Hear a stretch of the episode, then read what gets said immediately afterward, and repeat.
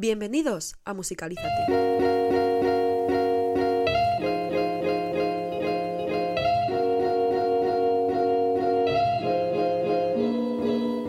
Buenas tardes, queridos oyentes. Hoy os traemos un nuevo podcast. Y hoy vamos a hablar de un tema para nada actual, para nada polémico y que claramente mm, Nos nadie, esperan. efectivamente, nadie lo ha comentado en la última semana. Como es el Benifest, el Benidorm Fest, por si no lo conocéis, que, que lo dudo, que es el festival que se realiza en Benidorm para elegir Representante para. Eurovisión, el representante de España para Eurovisión. Y este año hemos tenido uf, no solo polémica, sino algo que yo creo que nadie se espera. Ha habido mucho nivel, ¿eh? Este año. Sí, ha habido mucho nivel, pero a mí me ha asombrado más que hayas llegado a la esfera política, Paula. Ha llegado a todos sitios. Es que yo no conozco a nadie que, que no haya hablado de este tema. Nosotros, de hecho, pensábamos que llegábamos un poco tarde, pero gracias a los políticos que tenemos en este país, han conseguido que siga en la actualidad una semana después, porque es que se hizo una semana desde que proclamaron a Chanel como Representante sí. de Eurovisión. Si no lo habéis visto, pues bueno, spoiler, pero no creo que sea el caso. Ups, lo siento. Con que estéis un poco al día, ya sabéis que, quién es Chanel. Entonces, en el programa de hoy vamos a hablar un poquito de muchas cosas, pero bueno, para empezar, vamos a hablar sobre las canciones, las actuaciones, porque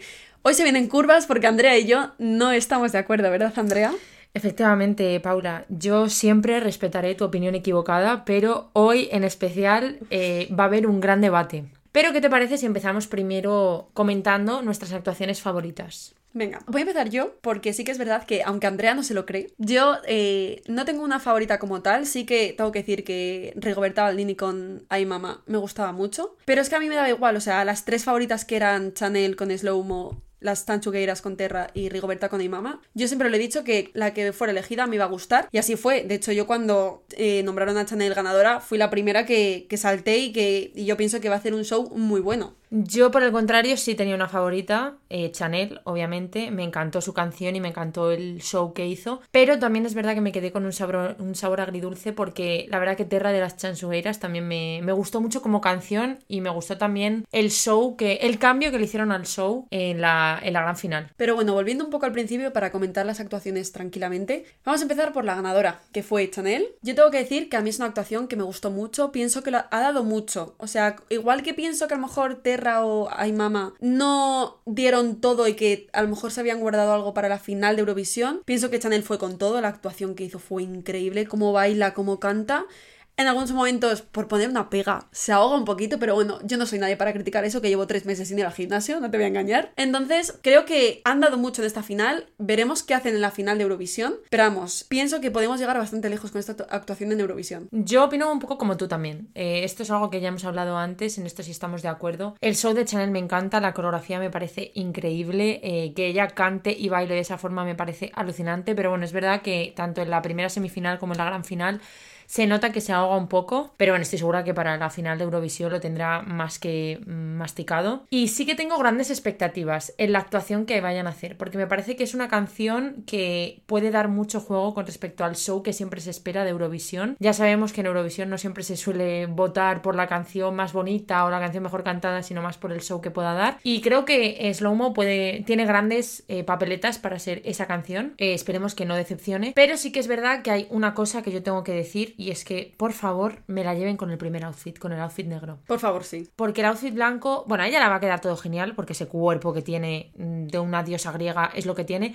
Pero mm, como la queda el negro, no la queda ninguno. Yo no entendí ese cambio de vestuario porque de hecho creo que nadie hizo un cambio de vestuario, solo ella. Y, y fue un poco para peor. A mí el negro, vamos, me cautivó un montón y el blanco me pareció que no fue a mejor el cambio. Entonces como que no entendí muy bien a qué se debió que dijera, venga, ahora el blanco. Pero bueno, que vaya con lo que vaya, seguro que va a hacer una actuación increíble. Y también, antes de, de seguir hablando de las otras artistas, quiero decir que no entiendo muy bien esa comparación que le hacían con el- Eleni Fureira de Fuego. ¿Por qué? Porque son dos chicas que, que bailan. Ya sabes cómo es esta sociedad de hoy en día. Por desgracia, en eso no hemos avanzado mucho. Entonces, yo he decidido hacer comentario omiso a toda esa gente que odia a Chanel. Un besito desde aquí, Chanel, si algún día nos escuchas, eres la nueva reina de España. Y, me parece que compararla con Elena es un halago a su persona, porque Elena hizo una actuación increíble, lo dio todo y fue todo un espectáculo. Sí, lo peor es que la criticaban, o sea, era una crítica que se pareciera a Eleni Fureira. Es como, ¿por qué va a ser una crítica? Eleni Fureira no ganó, quedó segunda segunda, pero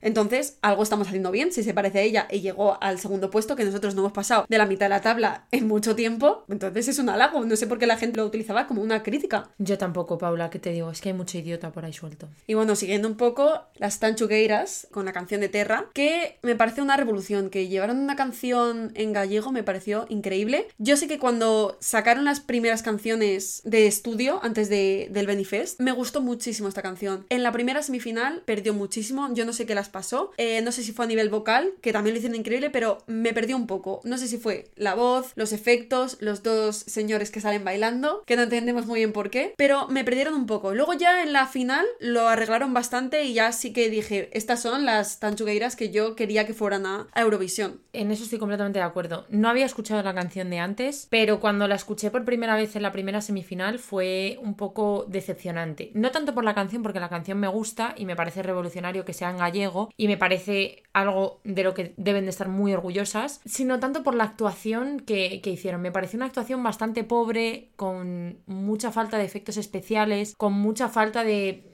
su presencia en el escenario. Me pareció bastante pobre en general. Eran ellas tres cantando, que sí, que yo no dudo que canten estupendamente porque así lo han demostrado, pero para llevar a Eurovisión una canción así, tienes que por lo menos poner toda la carne en el asador y demostrar que es una canción que tiene optativas a ganar y que, si no a ganar, por lo menos a tener ciertos puntos. Y me parece una actuación muy pobre como para eso. Pero luego es verdad que en la gran final lo solucionaron, metieron muchos efectos especiales que me gustaron mucho, eh, que también le dieron ese poder a la canción y me parece que la presencia de las tanchugueiras en el escenario fue mucho mejor que la primera. Y las armonías, es que cómo cantan, cómo se complementan entre las tres, porque hay que recalcar que son tres personas y parece que está cantando solo una. No sé, a mí eso me, me, encantó. Y también un poco el vestuario también que llevaban también me gustó, me gustó mucho. Yo sí tengo que decir una cosa a favor de, de Terra y es que hubiera sido mi segunda favorita si no hubiera tenido tan claro que quería que fuera Chanel. Pero si hubieran ganado las chansugueiras tampoco me hubiera importado porque me parece que es una canción, ya no solo que esté en gallego, sino que el mensaje que transmite y la presencia escénica de las chansugueiras hubieran dado también lugar a un gran show para Eurovisión, que también hubiera tenido muchas opciones de ganar. Así que una lástima que, que, no hayan podido ir, pero ojalá que les vaya muy bien en su carrera musical porque me parecen unas artistas. Bueno, y es que ya yendo a por la última de las grandes favoritas, donde se viene el debate,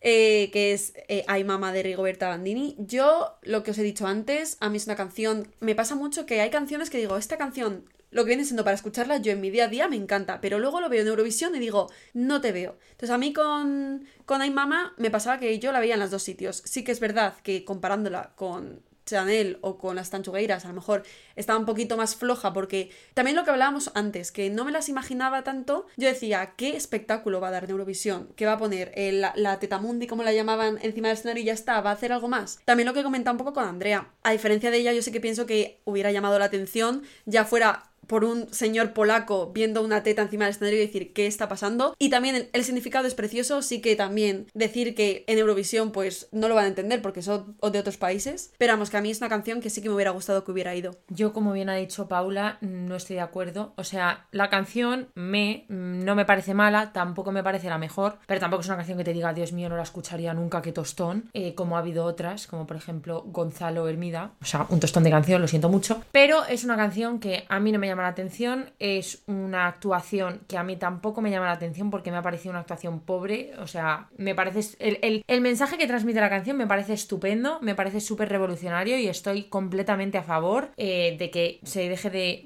ocultar el tema de las tetas, pero como canción para Eurovisión es que yo me imagino un señor rumano en su casa, viendo una teta gigante y te, te, aseguro que lo último que va a pensar es que esta mujer está cantando sobre la lactancia o sobre que las tetas de la mujer siempre tengan que estar censuradas. O sea, es así. Entonces, a mí, que aparezca una teta gigante en el escenario, pues me parece muy pobre como para ser una, una canción que va a ir a Eurovisión. Pero bueno, he de decir que la canción tiene un ritmo pegadizo. Estoy muy a favor del mensaje que transmite Rigoberta aunque para mí pues no, no era una canción de Eurovisión. Yo sí que quiero recargar que es que yo solo mandaría esta canción de Eurovisión por el final. O sea, a mí es que la última parte me parece tan increíble. O sea, el momento en el que, está, que estaba todo el mundo saltando, cantando, incluso Rigoberta con toda su banda, ese momento me parece que se me ponen los pelos de punta solo de pensarlo. Andrea me está mirando con la cara de que no piensa igual, pero yo de verdad que, que ese momento me pareció increíble. Ya no solo por hablar de las tres favoritas, también quiero destacar que hay otras canciones que también me gustaban bastante. No sé si como para ir a Eurovisión, pero por lo menos como canciones. Porque, por ejemplo, Bari Brava, cuando la escuché, es una canción que me gustó mucho. Dije, puede dar mucho, pero se queda un poco floja. Es una canción pegadiza, es una canción que te hace bailar, que la escucharías en tu día a día, pero no me parece una canción apta para Eurovisión. Creo que yo, desde mi humilde opinión, ¿no? Sin ser yo especialista en Eurovisión, pero una fanática total, es una canción que me parece que Está guay, tiene un ritmo pegadizo, mm, me la puedo aprender, la puedo escuchar en mi día a día, pero como representante de la música que se escucha en España o que España quiere enviar a Eurovisión con optativas de ganar, mm, no la veo. También a mí me gustó mucho la de Raiden, la de la calle de la llorería. Yo eh, sí que, pues a mí Raiden, pues ni fundifa. Demasiados hombres en el escenario, también tengo que decir. Pero como canción, yo es lo que digo, yo me la pondría en el coche para ir escuchándola. Y la verdad, yo con la de Raiden me ha pasado algo, bueno, tú lo has visto cuando, cuando la estábamos viendo, me ha resultado muy gracioso la referencia que ha hecho de a llorar a la llorería, ¿no? Pero es algo que yo creo que representa mucho a la generación joven española, ¿no? Que es algo que solemos decir mucho y es algo que, que me ha gustado mucho. Además de que la canción también me gusta el ritmo que tiene y es una canción que podría estar en mis playlists diarias, la verdad no te voy a mentir. Aunque esto es desde nuestra humilde opinión, que es bastante acorde a lo que pensamos la mayoría, pero eso no quita que haya habido muchísima polémica. Se han quedado a gusto. La verdad es que sí. Ha habido sobre todo polémica en el tema de las votaciones, porque hay mucha gente que no está de acuerdo con el jurado. Porque sí que es verdad que yo entiendo que el lema, por así decirlo, del Benifest era el festival que tú quieres, que tú quieres todo el rato. Y si vemos las votaciones, está claro que tanto el jurado demoscópico como las votaciones del público las ganaron las tanchogueiras. Entonces yo entiendo que la gente pues diga, si es el festival que tú quieres, porque el público quiere que vaya Tansugueiras y haya ido Chanel. Pero eso no justifica todo el odio que está viendo en redes sociales, que está siendo increíble. Yo no entiendo qué ha pasado este año con Eurovisión cuando hemos sido siempre un país al que le ha encantado quedar últimos. ¿Qué pasa? ¿Que este año de repente queremos quedar primeros? ¿Por qué no lo entiendo? Yo no he entendido eh, que España en sí se haya volcado tanto con Eurovisión porque es algo que no había visto antes. Y como bien has dicho tú, sobre todo en las generaciones jóvenes, que somos los que más estamos en redes sociales, siempre nos ha importado un pimiento y medio quién fuera Eurovisión porque sabíamos que íbamos a quedar últimos y además ya había hasta el cachondeo de no nos deis puntos, vamos a quedar los últimos, ¿no? es que encima yo recuerdo eso de una de, no me acuerdo qué edición, pero hace poco relativamente, que una de las ediciones estábamos últimos, nos dieron uno o dos puntos y pasamos a ser penúltimos y estábamos todos en redes sociales. Pero ¿por qué nos dais puntos? queremos ser últimos y ahora de repente nos molesta que vaya una porque va a ganar más puntos que la otra. Eh, además de que no entiendo el hate, me parece algo tan triste porque creo que las tres representantes que eran las favoritas, ¿no? Como bien has Chanel, las Chansugueiras o Rigoberta, se merecen el respeto desde el punto de vista de ser humano. Las tres son humanas, las tres presentaron una canción y ha ganado quien ha ganado, que en este caso ha sido Chanel. Que eso no represente a la mayoría de la gente que votó en Eurovisión, puede ser. Pero es que aquí nadie habla de que es que las votaciones en Eurovisión hay que pagarlas. Porque claro, quizás si las votaciones fueran gratis, efectivamente la favorita hubiera sido Chanel. Es que eso nadie lo sabe. Entonces, me parece que el hate es innecesario, me parece que tendríamos que estar orgullosos de que una mujer tan empoderada como Chanel nos represente con una canción que precisamente habla del empoderamiento de la mujer y que nos tenemos que quedar con que además de eso hemos tenido a dos grandes favoritas con dos grandes canciones como son las chansugueras con una canción en gallego y como es Rigoberta con una canción que nos representa no solo a las mujeres sino al tabú que es el pecho de la mujer. Yo creo que quien hubiera ido es que hubiera sido increíble. Yo sí que objetivamente lo que te digo no era mi favorita Chanel aunque me gustaban todas pero es que sí que es imposible que la gente no se dé cuenta de que va a montar un show increíble por mucho que tu favorita fuera otra. No puedes negar que el show que va a montar Chanel encima del escenario, ya quedemos primeros, segundos, terceros o últimos. Va a ser increíble. No, no, es que además nos olvidamos, ¿no? Porque ahora de repente queremos quedar primeros y queremos ganar, que me parece estupendo. Pero es que nos olvidamos de que tampoco tenemos nada que perder, porque es que hace cuánto tiempo que nos subimos de la mitad de la tabla para arriba. Entonces, no entiendo que la forma de coger y decir, tío, venga, que podemos ganar es echándole hate a la persona que va a representarnos. Encima tú ahora ves entrevistas de Chanel y yo creo que la pobre dice ¿dónde me he metido? Y es que no está para nada ilusionada. Si es que la pobre está hundida, si es que lo único que ve son mensajes de odio, de verdad nos merece la pena, o sea, ¿qué vamos a ganar con Eurovisión? No es nada tan importante, es diversión y es que está siendo de todo menos divertido esto. Totalmente de acuerdo. Además es que me parece que se nos olvida algo muy importante y que además a día de hoy está en nuestro día a día, que es precisamente la reivindicación de la mujer, algo tan importante como es la gala de Eurovisión que ve tantísima gente de tantísimos países diferentes y estamos haciendo de ello una competencia en vez de coger y verlo por lo que es la oportunidad de que una mujer represente un país y lo represente de la forma que sea, al final es un mensaje positivo. Y me parece que todo ese positivismo se va al traste cuando lo único que recibe es odio. Y sinceramente creo que si ni siquiera las otras dos representantes, que son las Chansugueras y Rigoberta, han dicho que no se sientan representadas o han tirado hate hacia esta persona, la gente que sigue a estas dos artistas sí lo hagan. Porque estén enfadados porque sus favoritas no hayan salido.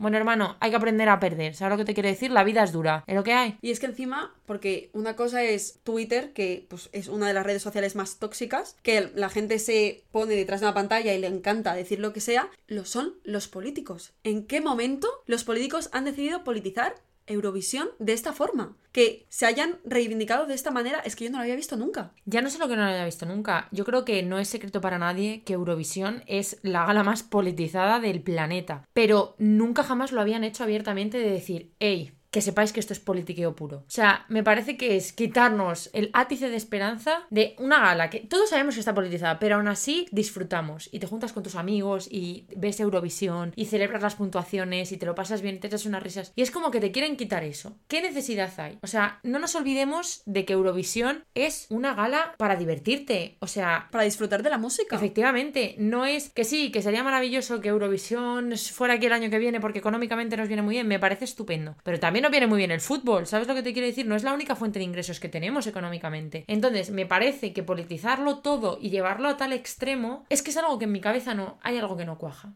Hay algo que yo no entiendo. Y tampoco entiendo este cambio de repente alrededor de Eurovisión este año.